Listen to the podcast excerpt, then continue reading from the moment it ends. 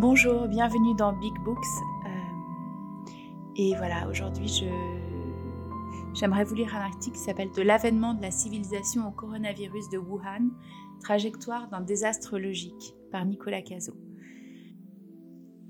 La civilisation n'est qu'une course sans espoir, visant à trouver des remèdes aux maux qu'elle génère. La propagation de pandémies comme celle du coronavirus de Wuhan fait partie des nombreuses menaces auxquelles la civilisation techno-industrielle mondialisée s'expose elle-même, inéluctablement. Des nombreuses catastrophes potentielles qu'elle génère et qui menacent de la détruire. Ainsi que le souligne un article récemment publié sur le site de la célèbre chaîne états-unienne History, elle constitue un phénomène récent à l'échelle de l'histoire humaine, propre à la civilisation. Plus les humains devinrent civilisés, construisant des villes, établissant des routes commerciales entre elles et menant des guerres les uns contre les autres, plus des pandémies devinrent probables. L'anthropologue de Yale, James C. Scott, en détaille les raisons dans Homo domesticus, son dernier livre. Avant que les humains ne commencent à voyager loin et en nombre, ce sont peut-être les oiseaux migrateurs nichant ensemble qui, parce qu'ils combinaient forte densité démographique et longue traversée, constituait le principal vecteur de propagation à distance des maladies. L'association entre concentration démographique et propension aux infections était connue bien avant que l'on ne découvre les vecteurs effectifs de la transmission des maladies. Chasseurs et cueilleurs en savaient suffisamment pour se tenir à l'écart des grandes concentrations humaines, et la dispersion fut longtemps perçue comme un moyen d'éviter de contracter une maladie épidémique. On ne surestimera jamais assez l'importance de la sédentarité et de la concentration démographique qu'elle a entraînée. Cela signifie que presque toutes les maladies infectieuses dues à des micro-organismes spécifiquement adaptés à Homo sapiens ne sont apparues qu'au cours des derniers dix millénaires, et nombre d'entre elles depuis seulement cinq mille ans. Elles constituent donc un effet civilisationnel, au sens fort du terme. Ces maladies historiquement inédites, choléra, variole, oreillon, rougeole, grippe, varicelle et peut-être aussi paludisme, n'ont émergé qu'avec les débuts de l'urbanisation et comme nous allons le voir de l'agriculture. Là encore, c'est le principe clé de la, concentration démographique qui opère. Le néolithique se caractérisait non seulement par une densité démographique sans précédent des humains, mais aussi par une concentration inédite de moutons, de chèvres, de bovins, de porcs, de chiens, de chats, de poulets, de canards et d'oies. Dans la mesure où il s'agissait déjà d'animaux vivant en troupeau ou en bande, ils étaient forcément porteurs de pathologies spécifiques liées à leurs existences sociales. Une fois regroupés autour de la domus et entrés en contact étroit et continu entre eux, ils ont vu commencer à partager un large éventail d'organismes infectieux. Les estimations varient, mais sur les 1400 organismes pathogènes connus affectant l'être humain, entre 800 et 900 sont des zoonoses, c'est-à-dire des infections issues d'hôtes non humains. Dans le parcours de la plupart de ces pathogènes, Homo sapiens est un hôte, un hôte terminal. Il ne les transmettra plus à d'autres non humains. La longueur de la liste des maladies partagées avec les animaux domestiques et les consommateurs de la domus est saisissante. D'après des données sans doute déjà périmées et sous-estimées, les humains ont en commun 26 maladies avec les poules, 32 avec les rats et les souris, 35 avec les chevaux, 42 avec les cochons, 46 avec les moutons et les chèvres, 40 avec les bovins et 65 avec notre plus ancien compagnon de domesticité, le chien. On soupçonne que la rougeole est issue d'un virus de peste bovine ayant affecté les moutons et les chèvres, que la variole provient de la domestication des chameaux et d'un rongeur archaïque porteur de la vaccine et que la grippe est liée à la domestication des oiseaux aquatiques voici quelques 4500 ans. Cette génération de nouvelles zoonoses transspécifiques a prospéré au fur et à mesure que les populations humaines et animales augmentaient et que les contacts à longue distance devenaient plus fréquents. Ce processus continue aujourd'hui. Rien d'étonnant donc à ce que le sud-est de la Chine, en particulier le Guangdong, à savoir probablement la plus vaste, la plus ancienne et la plus dense concentration d'humains, de porcs, de poulets, d'oies, de canards et de marchés d'animaux sauvages du monde, soit une véritable boîte de pétri à l'échelle mondiale, propice à l'incubation de nouvelles souches de grippe aviaire et porcine. L'écologie des maladies du néolithique tardif n'est pas simplement le résultat de la densité démographique des humains et des espèces domestiquées dans des établissements sédentaires. Elle est plutôt l'effet de l'ensemble du complexe de la domus en tant que module écologique. Le défrichement et la mise en culture des terres, de même que le pâturage des nouveaux animaux domestiqués, créent un paysage entièrement nouveau et une niche écologique sans précédent, plus ensoleillée avec des sols plus exposés, investis par de nouvelles espèces végétales et animales d'insectes et de micro-organismes se substituant au peuplement des écosystèmes antérieurs. lire à ce sujet un autre article intitulé La déforestation génère toujours plus de maladies infectieuses chez les humains, écrit par Katharina Zimmer pour National Geographic.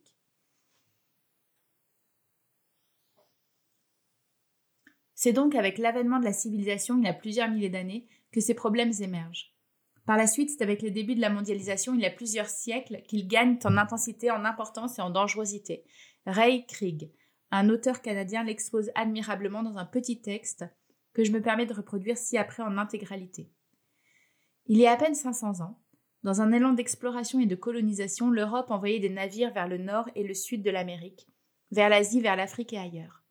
Les continents qui avaient été écologiquement isolés pendant des millions d'années furent alors reconnectés, pas géologiquement par le mouvement de la tectonique des plaques, mais par les mouvements physiques des humains transportant des produits commerciaux, des plantes, des animaux, des virus et leurs cultures particulières. Le monde n'allait plus jamais être le même. Manifestement, ce processus n'a pas soudainement commencé avec l'arrivée de Christophe Colomb sur une île isolée des Caraïbes en 1492. Les produits commerciaux et les idées voyageaient déjà entre l'Europe et l'Asie avant cela. La peste bubonique a atteint Venise depuis un port maritime oriental aux alentours de 1348, avant de ravager l'Europe en vagues d'épidémies mortelles.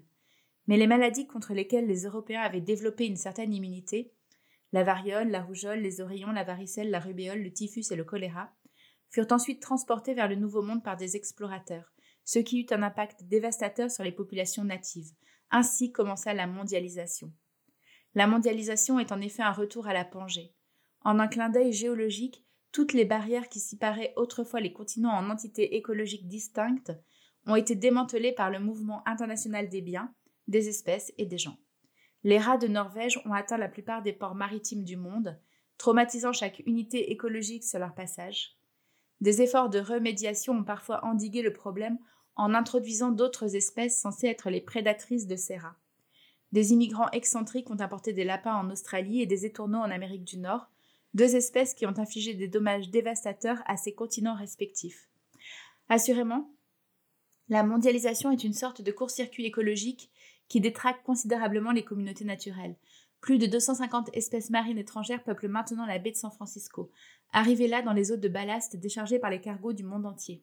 Le même processus a amené environ 300 plantes et animaux exotiques dans les Grands Lacs.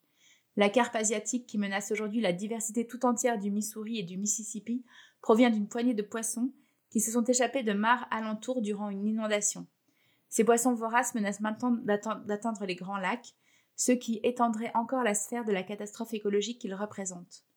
Le saumon de l'Atlantique, qui appartient à l'océan Atlantique, a été délibérément apporté dans le Pacifique pour des raisons commerciales, induisant des impacts complexes qui pourraient endommager l'ensemble d'un biotope marin. La mondialisation a essentiellement supprimé les barrières spatio-temporelles qui protégeaient autrefois les biotopes. Les maladies, les champignons, les mammifères, les amphibiens, les oiseaux et les plantes sont tous disséminés n'importe comment sur toute la planète par les navires, les avions, les voitures, les bagages, les babioles ramenées en guise de souvenirs, les chaussures, les corps et tout ce qui bouge. Les diverses conséquences en résultant sont des déplacements d'espèces, des explosions de populations et des extinctions. Des biomes, incapables de faire face au pétrole, se retrouvent recouverts de pipelines internationaux et le trafic international de navires pétroliers disperse ces hydrocarbures depuis les sites d'extraction vers les zones de demande. Le sida, un meurtrier de masse mondiale, s'est échappé d'un village isolé d'Afrique en raison de mouvements de population massifs à travers toute la planète. Une maladie obscure comme le virus du Nil occidental se propage en Amérique du Nord après avoir été transporté par inadvertance à cause d'un moustique arrivé en avion à New York en provenance de l'Europe du Sud. Des grippes mortelles sont éparpillées dans le monde entier par les marées de voyageurs internationaux.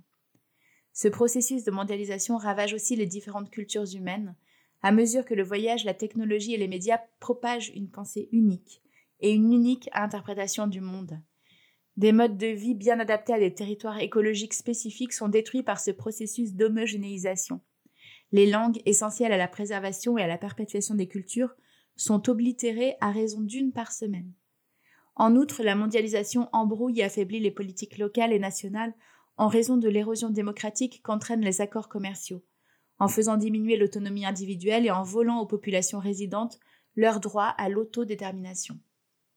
Aussi large que la Pangée ait pu être, elle était composée de vallées, de déserts, de montagnes et de rivières qui restreignaient le mouvement des espèces. Malheureusement, Aucun obstacle n'est de taille pour contenir la marée des mouvements massifs de la nouvelle Pangée qui balaient la planète. Les perturbations écologiques que cela crée sont sans précédent dans l'histoire de la Terre. Fin du texte euh, du Canadien Ray Krieg. Je continue le texte de Nicolas Cazot. La civilisation high-tech mondialisée s'expose d'elle-même à de toujours plus nombreux problèmes potentiellement fatals. Mais pas de panique, quelques Green New Deal devraient résoudre tous nos problèmes. Évidemment pas. Il s'agit ici d'un des nombreux problèmes qui témoignent du fait qu'une civilisation high-tech mondialisée, reposant sur un réseau planétaire de moyens de transport à grande vitesse, capitaliste ou non, verte ou non, en imaginant que cela soit possible, ce qui est extrêmement improbable, produit quoi qu'il en soit des nuisances potentiellement mortelles pour elle-même et dommageables pour de nombreuses espèces, communautés biotiques, biomes et biotopes. La pandémie du coronavirus Covid-19 n'est qu'une conséquence logique inéluctable parmi tant d'autres de la mondialisation d'un mode de vie particulièrement nuisible pour l'ensemble de la vie sur Terre, d'une civilisation qui n'a de cesse depuis plusieurs millénaires de ravager la nature, d'une culture qui constitue, tant sur le plan social que sur le plan écologique, une véritable catastrophe humaine et naturelle. Le bon fonctionnement de la civilisation industrielle dépend, requiert, la destruction de la nature, tandis que la prospérité de l'humanité sur Terre dépend de l'établissement de relations harmonieuses et respectueuses de la nature. La survie de la civilisation est contraire à la survie de l'humanité et du monde naturel. Dès lors, pour le monde naturel comme pour les êtres humains, qui dépendent de la bonne santé de la biosphère, il se pourrait bien qu'une telle pandémie, si elle venait à faire écrouler l'ensemble de la civilisation industrielle mondialisée, mettant ainsi un terme à cette course sans espoir visant à trouver des remèdes aux maux qu'elle génère, permettant à l'humanité de se réinventer au milieu du chaos et à la nature de récupérer, soit un bienfait plutôt qu'une catastrophe. Père, j'espère que ce sera un bienfait. Voilà, euh, bientôt un autre podcast. Je vous remercie pour votre écoute et à bientôt.